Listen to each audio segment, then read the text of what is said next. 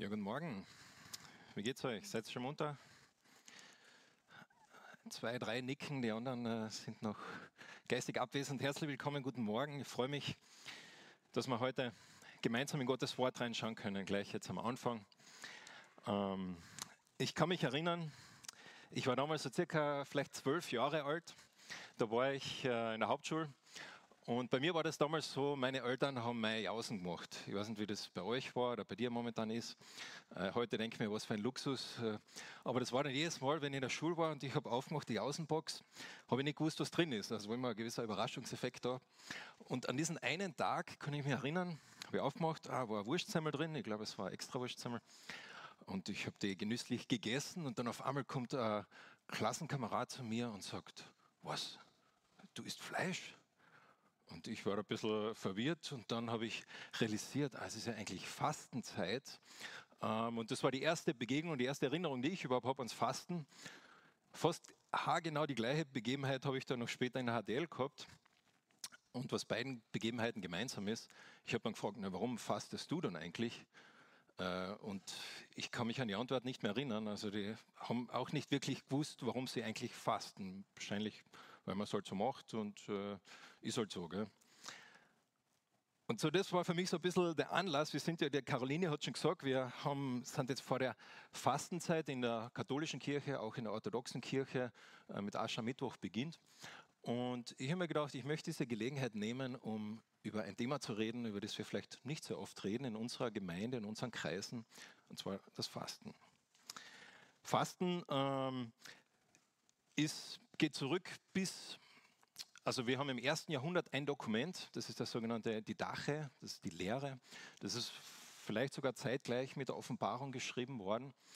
Und dort wird schon festgelegt, da haben sie versucht, ein bisschen zu regeln, wie das Leben eines Christen ausschauen soll. Und dort wird schon gesagt, ähm, ein Christ soll jeweils am Mittwoch und am Freitag fasten. Dann in den nächsten Jahrhunderten haben sich da gewisse andere Dinge dazu entwickelt. Es war dann normal, dass man am Karfreitag und am Kar-Samstag gefastet hat. Und dann ab dem 4. Jahrhundert war dann diese 40-jährige, äh, 40-tägige, jährig wäre ein bisschen viel, 40-tägige Fastenzeit vor Ostern, ähm, die dann eben in der katholischen Kirche so geprägt wurde. Und das ist spannend. Ich denke, der John Wesley hat einen eine Zusammenfassung und einen Satz gesagt, der relativ gut passt. Er hat gesagt, einige haben Fasten eine solch große Bedeutung zugemessen, die weit über die Bibel und über einen gesunden Hausverstand hinausgeht. Andere wiederum haben es komplett ignoriert. Ich weiß nicht, wo du da fallst in diesem, diesem Spektrum, was dein Bezug zum Fasten ist, ob das was ist, was du regelmäßig machst, was du noch nie gemacht hast. Aber warum ist das so? Warum ist das so polarisierend?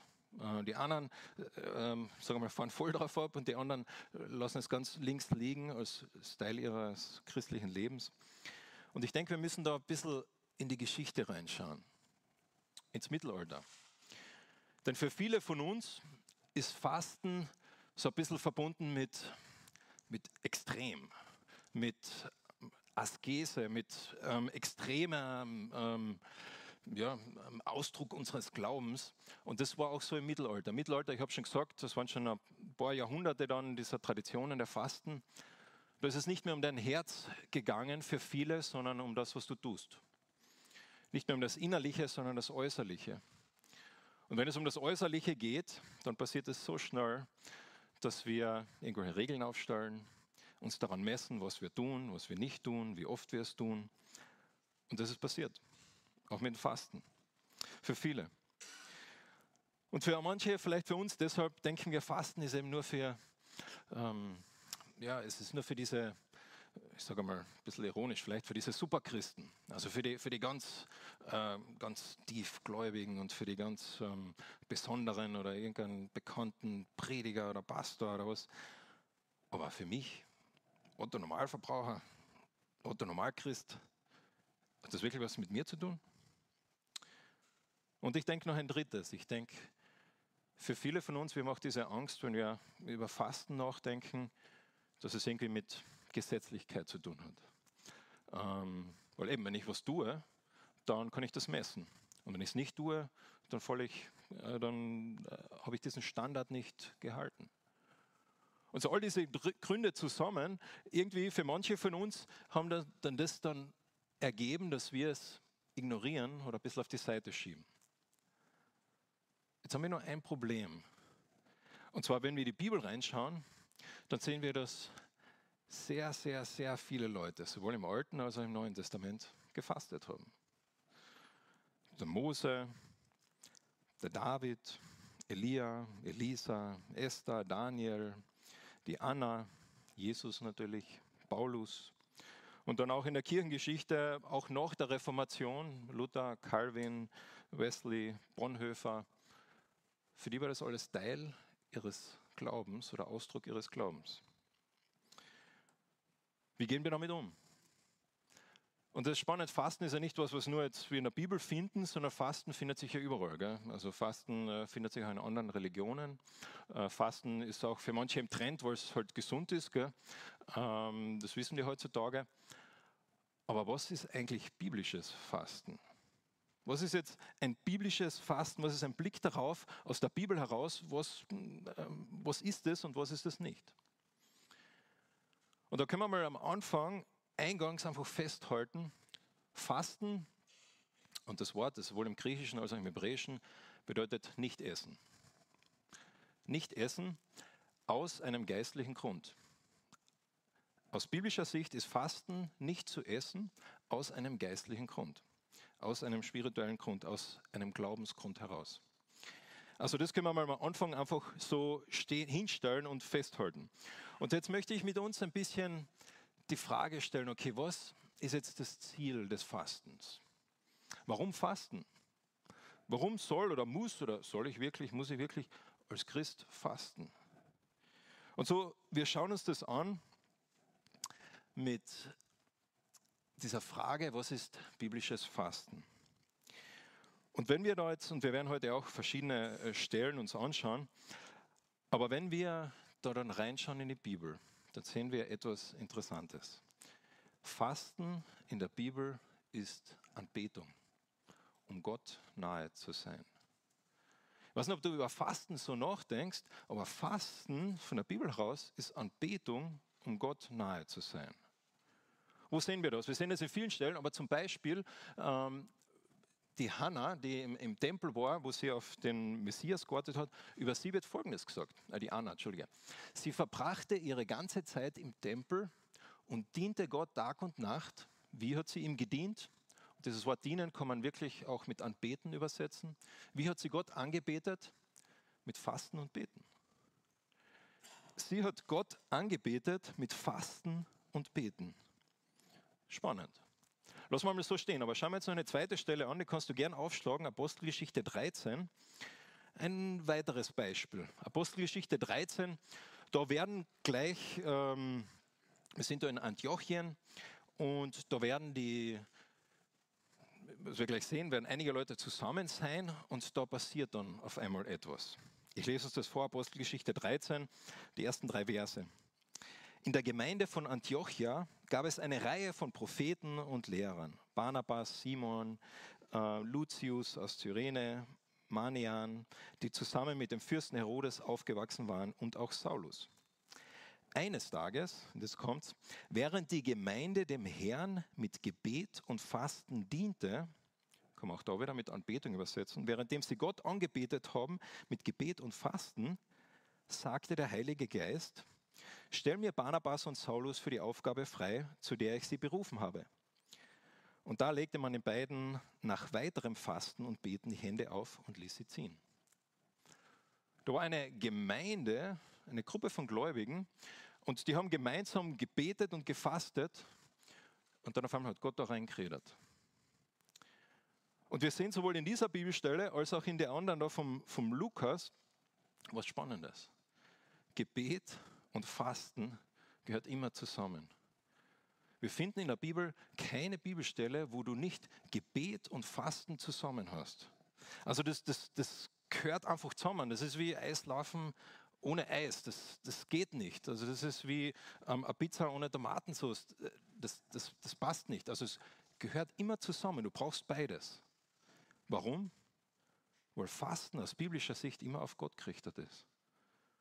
Nicht auf andere herum oder auf mich, sondern auf Gott. Und was ist Gebet? Gebet ist einfach reden mit Gott. Und so, wir, wir sehen äh, diese Dinge. Und ich möchte noch eine, eine Stelle mit uns anschauen aus dem, jetzt gehen wir ins Alte Testament, kannst du auch gern aufschlagen, aus dem Sacharja. Äh, Sacharja, das ist äh, das zweitletzte Buch des Alten Testamentes. Also vor Malachi und dann kommt der Matthäus. Sacharja, Kapitel 7. Und da ist auch was Spannendes. Das sind die Juden, die Israeliten, und sie haben einen Fasttag eingeführt, den sie eingeführt haben, wo der Tempel zerstört ist. Also der Tempel ist ja zerstört worden und sie haben ähm, dann daraufhin, so als Gedenken an diesen Tempel, haben sie dann jeweils an diesem Tag, wo er zerstört worden ist, haben sie gefastet. Das Zeichen der Trauer. Und dann kommen die Priester einmal zum, ähm, äh, kommen nach Jerusalem und sie fragen dann Gott im Prinzip, sie fragen Gott, sollen wir noch weiter fasten? Und dann kommt Folgendes, in Sacharja 7, ähm, also 7, äh, Vers 3 in der Mitte, sie fragen dann, sollen wir auch künftig den Fast- und Trauertag im fünften Monat begehen, so wie wir es schon viele Jahre tun? Und da erging an mich, also da redet jetzt der Sacharja, das, äh, das Wort des Herrn, des Herrschers der Welt. Und er sagte zu mir, Gott hat immer Antwort gegeben und die gibt er jetzt weiter. Und er sagt, richte dem Volk von Juda und den Priestern meine Antwort aus. 70 Jahre lang haltet ihr nun schon die Fast- und Trauertage im fünften und siebten Monat. Meint ihr, ihr hättet dafür mich gefastet? Wenn ihr esst und trinkt, tut ihr es doch auch für euch selbst. Und das ist so spannend, diese Formulierung. Gott fragt ihnen nur eine Frage. Er fragt ja, habt ihr für mich, oder könnt, man könnte auch übersetzen, habt ihr auf mich hin oder ähm, in Bezug auf mich gefastet oder aus irgendeinem anderen Grund? Aus irgendwas anderes. Habt ihr mich angebetet oder nicht? Und so auch da sehen wir, Fasten ist auf Gott gerichtet. Es ist Anbetung Gottes und Fasten ist nicht auf Gott gerichtet ist, das ist schön, das ist vielleicht gut für die Gesundheit oder für eine Gewohnheit, die man brechen will, aber das ist nicht biblisches Fasten. Und deshalb ist Fasten und Gebet gehört immer zusammen. Ich kann mich erinnern, äh, ich war, wo ich meine Masterarbeit geschrieben habe äh, in New Orleans. Das war eine recht intensive Zeit, äh, was 160 Seiten oder was, was das Ding war. Und ich habe natürlich eine Deadline gehabt und da habe ich intensiv gearbeitet. Also da äh, habe ich echt viel Zeit damit verbracht, in der Bibliothek oder vorm Schreiben, ähm, mich damit zu beschäftigen. Und oft war es so, ich habe mich am Nachmittag hingesetzt und habe angefangen zu arbeiten und so weiter. Und dann auf einmal um eins oder zwei habe ich gemerkt, äh, ich habe meinen Magen irgendwie knurrt und irgendwie habe ich ganz vergessen aufs, aufs Abendessen das wäre nicht Fasten. Das wäre äh, Vergessen aufs Essen. Also wenn du, wenn du fastest und du äh, denkst, ah, in der Zeit kann ich weiß nicht, mehr arbeiten oder, oder irgendwie andere Dinge tun oder äh, du machst es einfach, weil du darauf vergessen hast, ist auch nicht biblisches Fasten. So biblisches Fasten ist immer mit Gebet verknüpft. Und so diese Zeit, die ich dann habe, wenn ich faste, oder muss ich nicht kochen, da muss ich nicht essen, muss ich kein Geschirr waschen, die kann ich verwenden, um Zeit mit Gott zu verbringen. Und auch wenn ich die, ich weiß nicht, wie oft, wie lange du kochst oder wie oft du kochst, vielleicht kochst du jeden Tag zwei Stunden, äh, dann hast du auf einmal zwei Stunden Zeit, die du verbringen kannst mit Gott.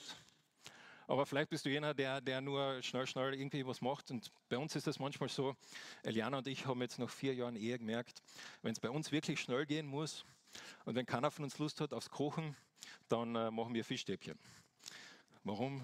Äh, Fischstäbchen, das geht schnell. Die Frühkuh rausgeholt, in die Pfanne eingetan, einen Reis nebenstall gemacht und ein Gemüse gedämpft und in 15 Minuten ist das Essen da. Und dann ist ich noch, erstmal vielleicht noch so 10 Minuten und dann natürlich muss es noch abwaschen, nochmal 10 Minuten. Und so auch wenn ich nur dieses, sagen mal, das kürzeste Gericht hernehme, auf einmal habe ich eine halbe Stunde, die ich sonst nicht hätte, die ich verwenden kann, um Gott anzubeten, um Zeit mit ihm zu verbringen. Und Jesus selbst hat zweimal über das Fasten was gesagt. Und einmal hat er mit den Pharisäern geredet. Die haben, die haben auch zwei Tage in der Woche gefastet und die waren, haben sich sehr gut drüber gefühlt. Haben sich gedacht, ah, schau mal, wie, wie gut wir sind. Und er hat gesagt, wenn ihr fastet, setzt keine Leidensmine auf wie die Heuchler. Sie vernachlässigen ihr Aussehen, damit die Leute ihnen ansehen, dass sie fasten. Ich sage euch, sie haben ihren Lohn damit schon erhalten. Und zu Jesus redet, das ist das erste Mal, dass er über das Fasten redet, redet er über Motivation. Was ist deine Motivation? Er sagt, eure Motivation, liebe Pharisäer, ist, dass ihr einfach äh, gut dasteht. Dass es euch äh, die Leute, dass ihr die Leute beeindruckt, gell? Boah, wie geistig du bist und wie, wie super du äh, Gott liebst und so weiter. Und er sagt, das ist auch nicht gottgefälliges Fasten. Und das ist spannend in diesem Kontext von Matthäus 6. Matthäus redet da, oder Jesus eigentlich redet da zuerst, er redet über das Geben, dann redet er über das Gebet und dann über das Fasten. Und für viele von uns ist klar, das Geben, also unser Geld, wie wir mit unserem Geld umgehen, das ist Anbetung. Wenn wir beten, das ist auch Anbetung. Aber Fasten in diesem Kontext wird genau gleich behandelt und es ist auch Anbetung. Es ist auch Anbetung. Und dass Jesus später noch einmal von den Jüngern des Johannes dann gefragt wird, hey, warum fasten deine, äh, deine zwölf Jünger nicht? Äh, dann sagt Jesus, äh, jetzt ist nicht die Zeit. Aber wenn ich gehe, werden sie fasten. Das heißt, Jesus erwartet in gewisser Art und Weise, dass seine Nachfolger fasten werden. Das ist spannend. Das heißt, Fasten ist Anbetung und wir sehen, dass Jesus eine gewisse sagen wir mal, Selbstverständlichkeit äh, daran legt, dass seine Nachfolger fasten werden. Und jetzt wollen wir uns anschauen, okay, was, was sind jetzt diese Aspekte des Fastens? Also was genau ist jetzt Fasten? Also wie, wie, wie schaut es aus? Wie wird es in der Bibel gesehen? Und ich habe schon gesagt, Fasten in der Bibel bezieht sich immer aufs Essen. Wir reden dann später noch über andere Arten des Fastens, aber in der Bibel ist Fasten, hat immer was mit Essen zu tun. Und normalerweise ist es ein Tag, wo du nichts isst, aber sehr wohl was trinkst. Das ist die normale Art und Weise, wie wir es in der Bibel finden, dass Leute gefastet haben. Aber es gibt viele andere Dinge, die, da, ähm, die wir da sehen. Und das wollen wir uns anschauen. Und ich denke, ich habe jetzt fünf, fünf Aspekte, die wir uns da jetzt anschauen, die uns zeigen, so einfach verschiedene Blickwinkel aufs Fasten hin und wie auch das Fasten praktiziert worden ist und wie es gesehen worden ist. Und das Erste, denke ich, ist, dass Fasten eine Lüge aufdeckt in unserem Leben als Christen. Und zwar Fasten deckt die Lüge auf, dass dein Körper nichts mit deinem Glauben zu tun hat. Ich weiß nicht, wie du über diesen Satz denkst. Hat dein Körper was mit deinem Glauben zu tun, mit deiner Beziehung mit Gott zu tun? Und ich denke sehr wohl, weil Gott hat uns geschaffen als ein Wesen, das sowohl einen Körper hat als auch eine Seele. Beides zusammen. Beides zusammen. Und wir wissen es, heutzutage bestätigt das die Wissenschaft, äh, dass das Hand in Hand geht.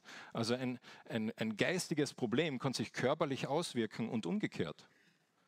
Die Bibel hat das schon von Anfang an gesagt. Und wir sehen auch in der Bibel, was ist die Hoffnung, die wir haben als Menschen? Es ist die Hoffnung, dass wir eines Tages in der neuen Schöpfung sind. Mit Gott, wo wir einen neuen Körper haben und eine neue Seele. Es ist eben genau nicht die Hoffnung, dass wir irgendwann eines Tages im Himmel um und schweben auf irgendeiner Wolken ohne Körper, sondern der Körper ist gut.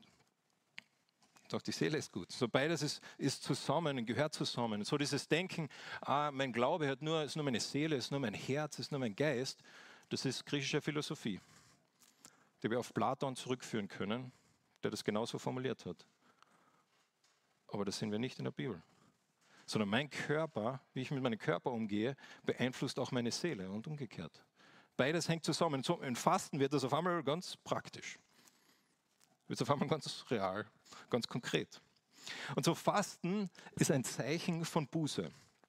Das sehen wir in ganz, ganz vielen Beispielen in der Bibel, wo Leute gefastet haben, um zu sagen, okay, ich, das, was passiert ist, das tut mir leid. Äh, wo sie einfach Buße machen vor Gott. Im Volk Israel war das ganz normal, dass sie einmal im Jahr am Yom Kippur, am großen Versöhnungstag, gefastet haben. Das war das eine Mal in der Geschichte, wo ähm, es auch im, im fünften Buch Mose steht, wo Menschen, ähm, also das ganze Volk gefastet hat. Warum? um Gott um Vergebung zu fragen, um Vergebung zu bitten. Wir sehen das auch in Ninive, die, die bekannte Geschichte von Jona, kennt ihr auch. Was haben die gemacht, als sie die, die Antwort von jo, oder die, die Nachricht von Jona gekriegt haben? Sie haben Buße getan, aber wie? Durch Fasten, ja, genau. Also das war ein Teil davon und wir sehen das auch äh, nicht nur in Nationen, sondern auch in Einzelpersonen. Zum Beispiel einer der grausamsten Könige, der jemals existiert hat im Alten Testament, das war der König Ahab. Ich möchte gar nicht wiederholen, was der alles gemacht hat, aber der war wirklich einer der, äh, der, der schlimmsten Könige. Und Gott gibt ihm eine Nachricht. Er sagt ihm, weil du das und das und das und das gemacht hast, ähm, wirst du sterben. Und es wird kein Sohn von dir jemals Nachkomme sein. Und das sehen wir was Gewaltiges, dass Gott einen Menschen erreicht, der schon so, so weit weg ist, der gar nichts von Gott wissen wollte. Und Ahab auf einmal wird ganz klein. Und auf einmal fängt er an, sich vor Gott zu demütigen. Und er fastet. Und Gott sieht das und Gott ähm, nimmt diese, diesen Anspruch, den er, also diese, diese Warnung, die er ihm gesagt hat, äh, die passiert nicht. Und so Fasten ist ein Weg der Buße. Und so auch für dich oder für uns kann es ein Weg sein, wenn Gott dir was gesagt hat in deinem Leben, dann einfach nicht gleich weiterzumachen im Leben, sondern zu sagen, okay, ich mache da eine Pause, ich drücke mal auf die Pause-Taste. Und ich möchte Gott noch tiefer, noch besser hören in dieser Sache. Und das kann ich durch Fasten begleiten.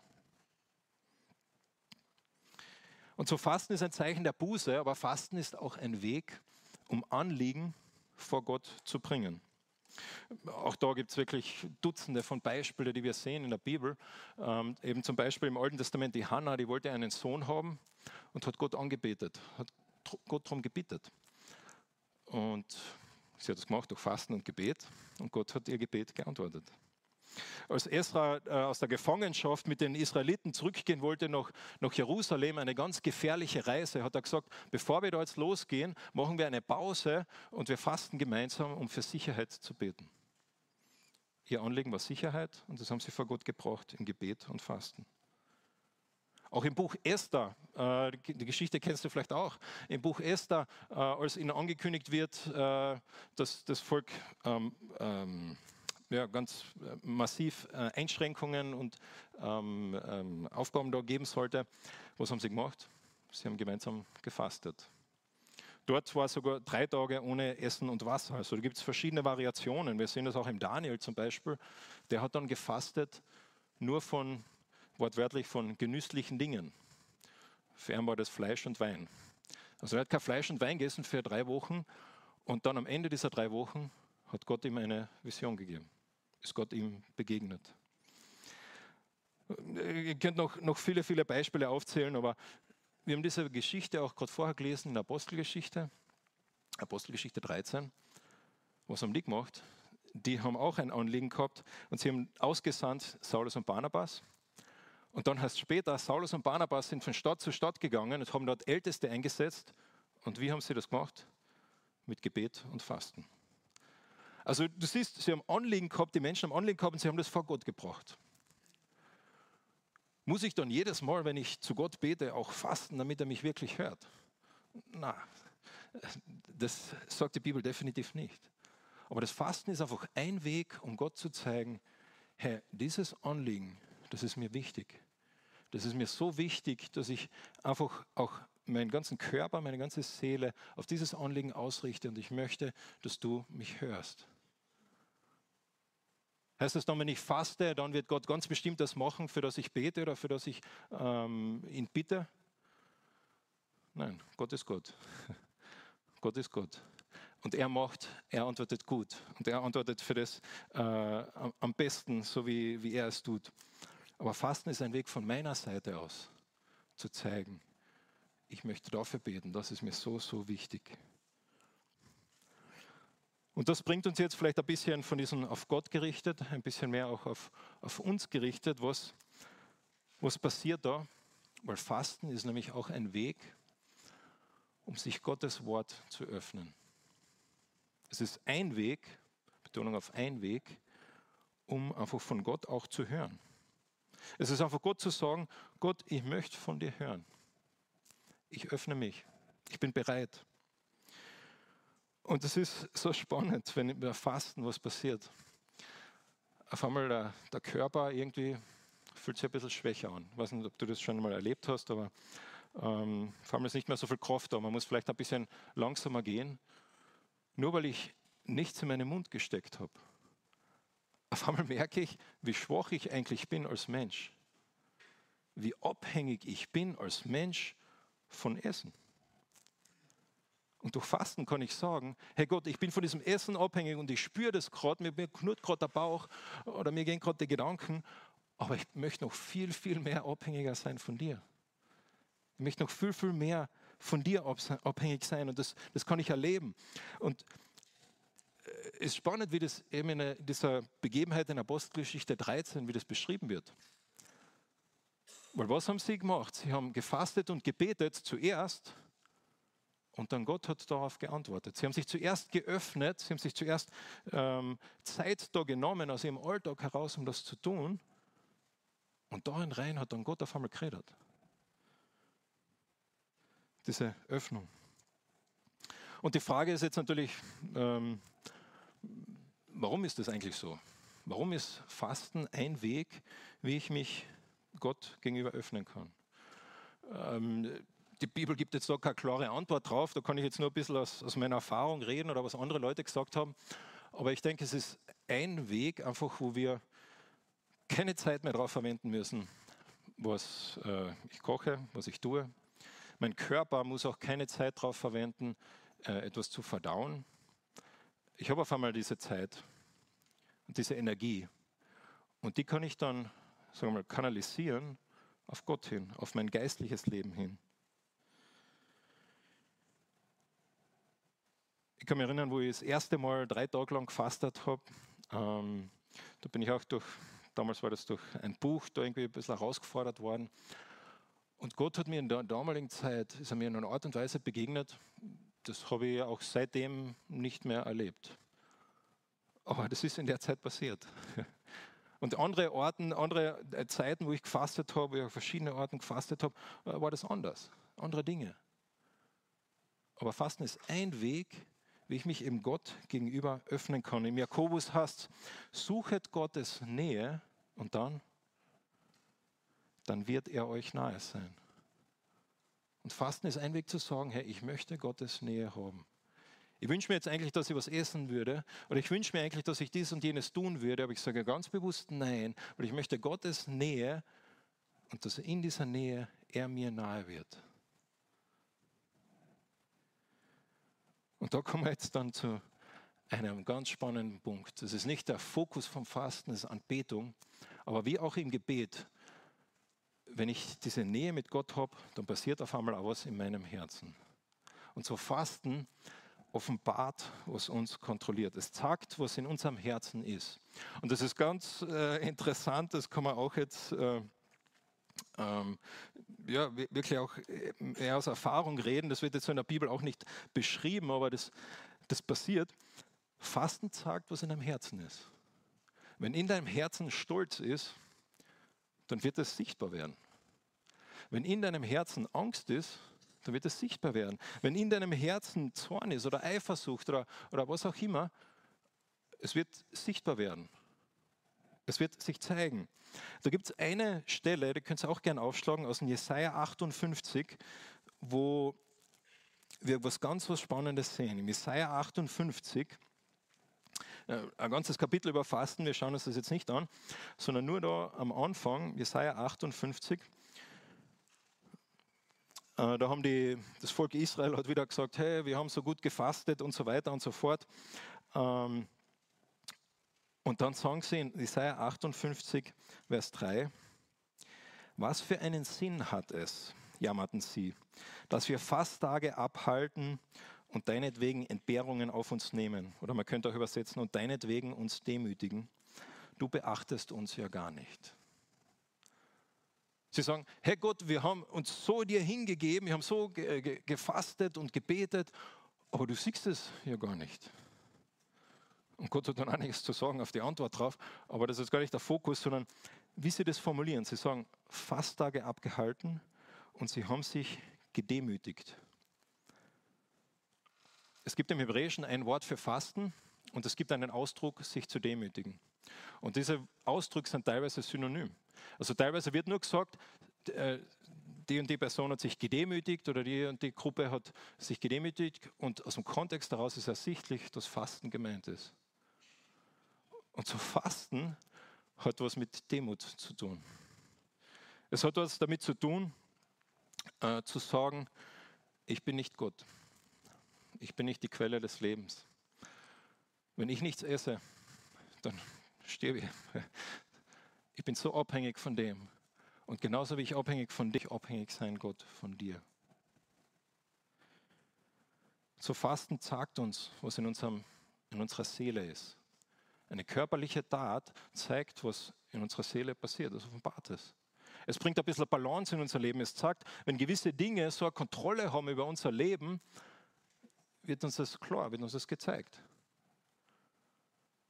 Und ich finde diese, diese, diesen Satz, und den kann man vielleicht am Ende von diesen fünf Punkten hinstellen, äh, vom Jim Packer so treffend. Fasten ist nichts Magisches. Es ist einfach ein Weg, um Gott zu sagen, dass, dass er im Moment deine Priorität ist dass es, dass es im Moment deine Priorität ist, einfach mit ihm zu sein. Es ist einfach der Weg zu sagen, Gott, ich möchte mit dir sein. Ich möchte mit dir sein. Und ich habe vorher schon gesagt, es gibt äh, in der Bibel wird Fasten immer aufs Essen bezogen. Und es gibt, äh, vielleicht gibt es Situationen, wo du aus familiären Gründen, wo das einfach nicht möglich ist für dich. Vielleicht ist es aus gesundheitlichen Gründen für dich einfach nicht dran. Und wenn du dir da unsicher bist, dann bitte geh zum Hausarzt und frage ihn. Ähm, da sollen wir, denke ich, definitiv weise sein. Aber wir sehen dieses Prinzip, dass ich ähm, etwas, was Kontrolle hat über mein Leben, aus ganz bewussten äh, Stücken zurückstelle. Dieses Prinzip sehen wir sehr wohl für andere Dinge auch in der Bibel. Und es gibt da ein Beispiel, das ist jetzt vielleicht ein lustiges Beispiel, aber ein Beispiel, wo das auf einmal ganz äh, konkret wird. Und zwar, äh, das ist Sex. Gibt eine Stelle in der Bibel, im Korinther 7, äh, wo Paulus über, über Sexualität redet, über zu Ehepartnern, und er sagt, keiner von euch darf sich seine Ehepartner entziehen, es sei denn, ihr beschließt gemeinsam eine Zeit lang auf den ehelichen Verkehr zu verzichten. Warum? um euch gemeinsam dem Gebet zu widmen. Also da eine ganz eine andere Sache, aber das gleiche Prinzip.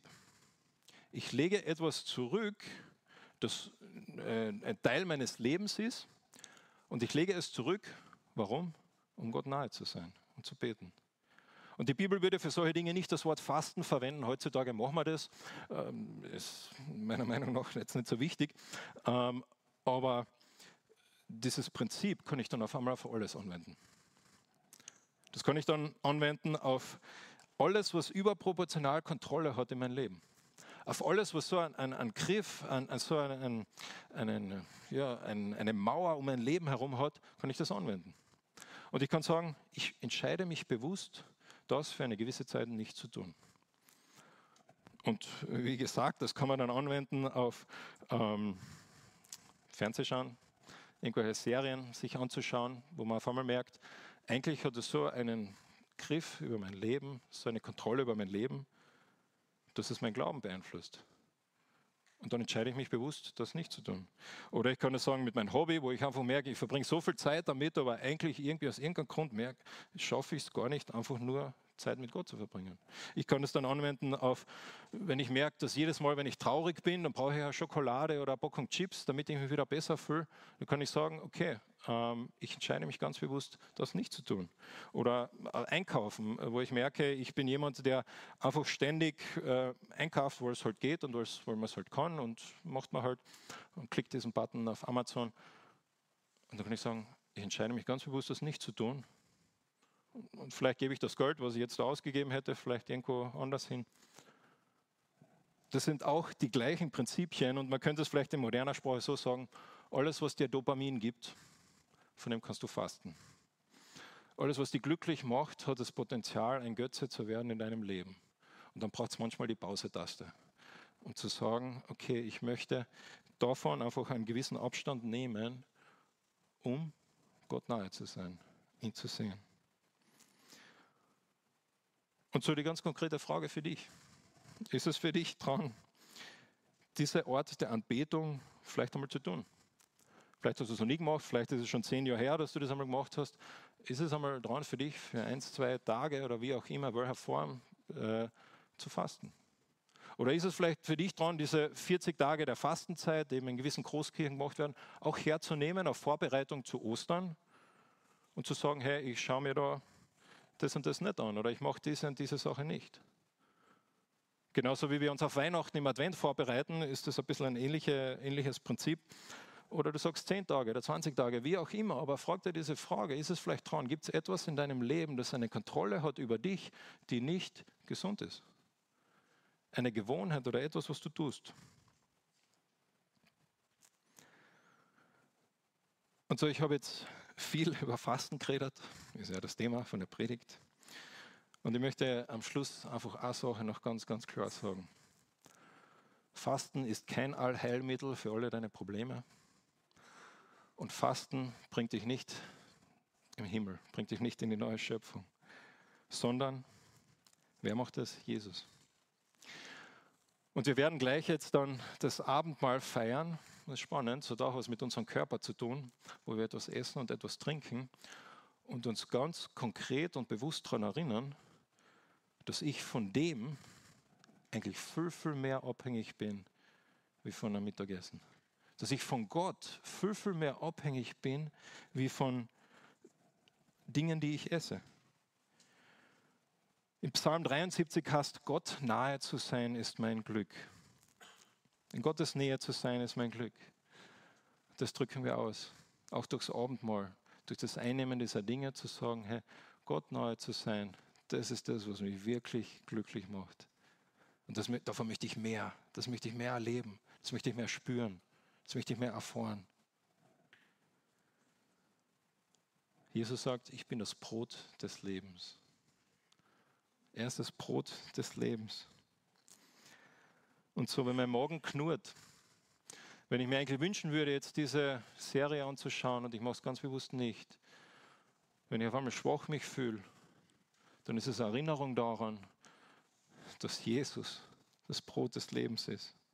Dass er derjenige ist, den ich eigentlich brauche, den ich benötige. Ich möchte zum Abschluss eine Bibelstelle noch lesen aus dem 5. Mose und das Lobpreisding kann gern schon rauskommen, die das ganze Thema noch in einer Art und Weise zusammenfasst, die, ähm, denke ich, sehr passend ist. In 5. Mose, Kapitel 8,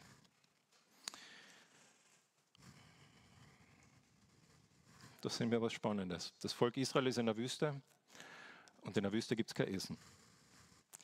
Und dann passiert Folgendes. Und sie schauen da zurück auf das, was da passiert ist. Mose erinnert sich daran, was damals passiert ist in, diesen, in dieser Zeit in der Wüste. Und er sagt, äh, 5. Mose 8, Vers 2, Vergesst nicht, wie der Herr, euer Gott, euch 40 Jahre lang in der Wüste umherziehen ließ. Das tat er, um euch vor Augen zu führen, dass ihr ganz auf ihn angewiesen seid aber auch um euch auf die Probe zu stellen und zu sehen, ob ihr seine Weisungen folgen würdet. Er ließ euch hungern, damit ihr lernt, dass ihr ohne ihn nicht leben könnt. Verrückte Aussage. Er ließ sie hungern, damit sie lernen, dass sie ohne ihn nicht leben können. Und was hat er dann gemacht? Er hat sie nicht in diesen Punkt gelassen des Hungerns, sondern er hat ihnen was gegeben. Manna zu essen. Er gab das Manna zu essen, von dem ihr bis dahin nichts gewusst habt. Ihr habt das gar nicht gekannt so wenig wie eure Vorfahren, denn er wollte euch etwas zeigen. Er wollte euch zeigen, der Mensch lebt nicht vom Brot allein, sondern lebt zuerst und zuletzt von Gottes Wort. Jeden einzelnen Wort, das aus dem Mund des Herrn kommt. Und so Jesus sagt, ich bin dieses Brot des Lebens. Ich bin das, was du viel mehr brauchst, wie alles andere, was du dir wünschst oder du dich danach sehnst oder denkst zu brauchen. Und das können wir das ist ein Weg, wie wir das einfach Gott anbeten können und Gott ausdrücken können, von ihm hören können, mit ihm sein können. Wir werden dann gleich das Abendmahl feiern, um das auch ja, körperlich zu sehen und zu spüren und, und auszudrücken. Davor singen wir aber jetzt noch ein Lied.